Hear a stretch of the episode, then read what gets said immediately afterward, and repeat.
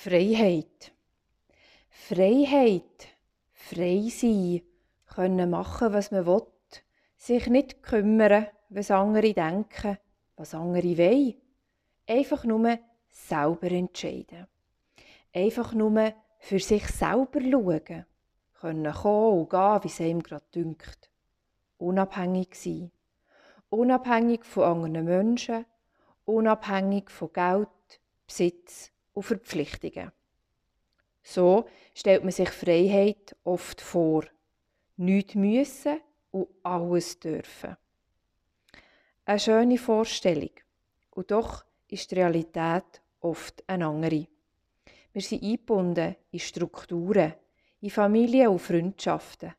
Wir haben Verpflichtungen bei der Arbeit und auch in unserem Umfeld.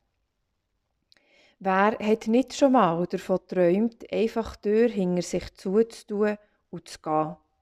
Sein Rucksäckchen mit dem Nötigsten packen, niemandem etwas zu sagen und einfach zu gehen.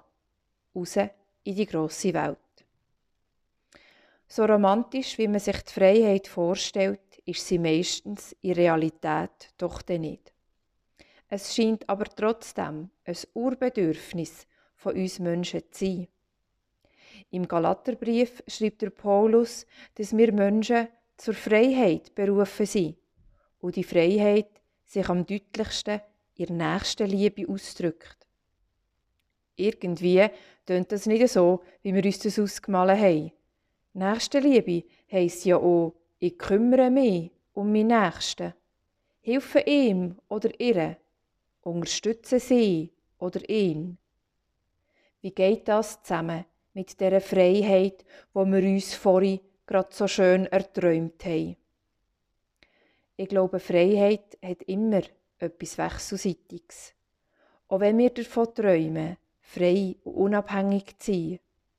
Ganz ohne andere Menschen geht es eben gleich nicht. Und darum braucht es Rücksichtnahme.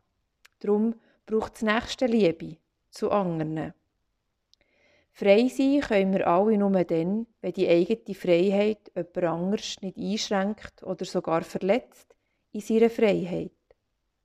So leicht und unbeschwert, wie es am Anfang tönt hat, so anstrengend wird es plötzlich.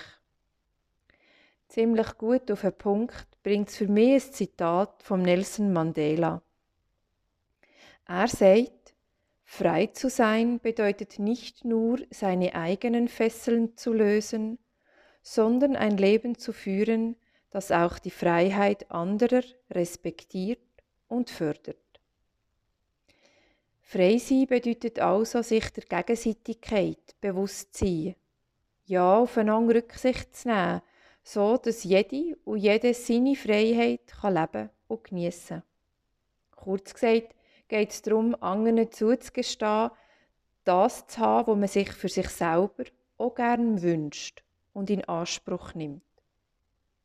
Eigentlich also gar nicht so schwierig. Oder? Mein Name ist Silvia Stor. Ich bin Pfarrerin in der Kirchgemeinde Muri-Gümligen und ich wünsche euch einen guten Tag und eine gute Zeit.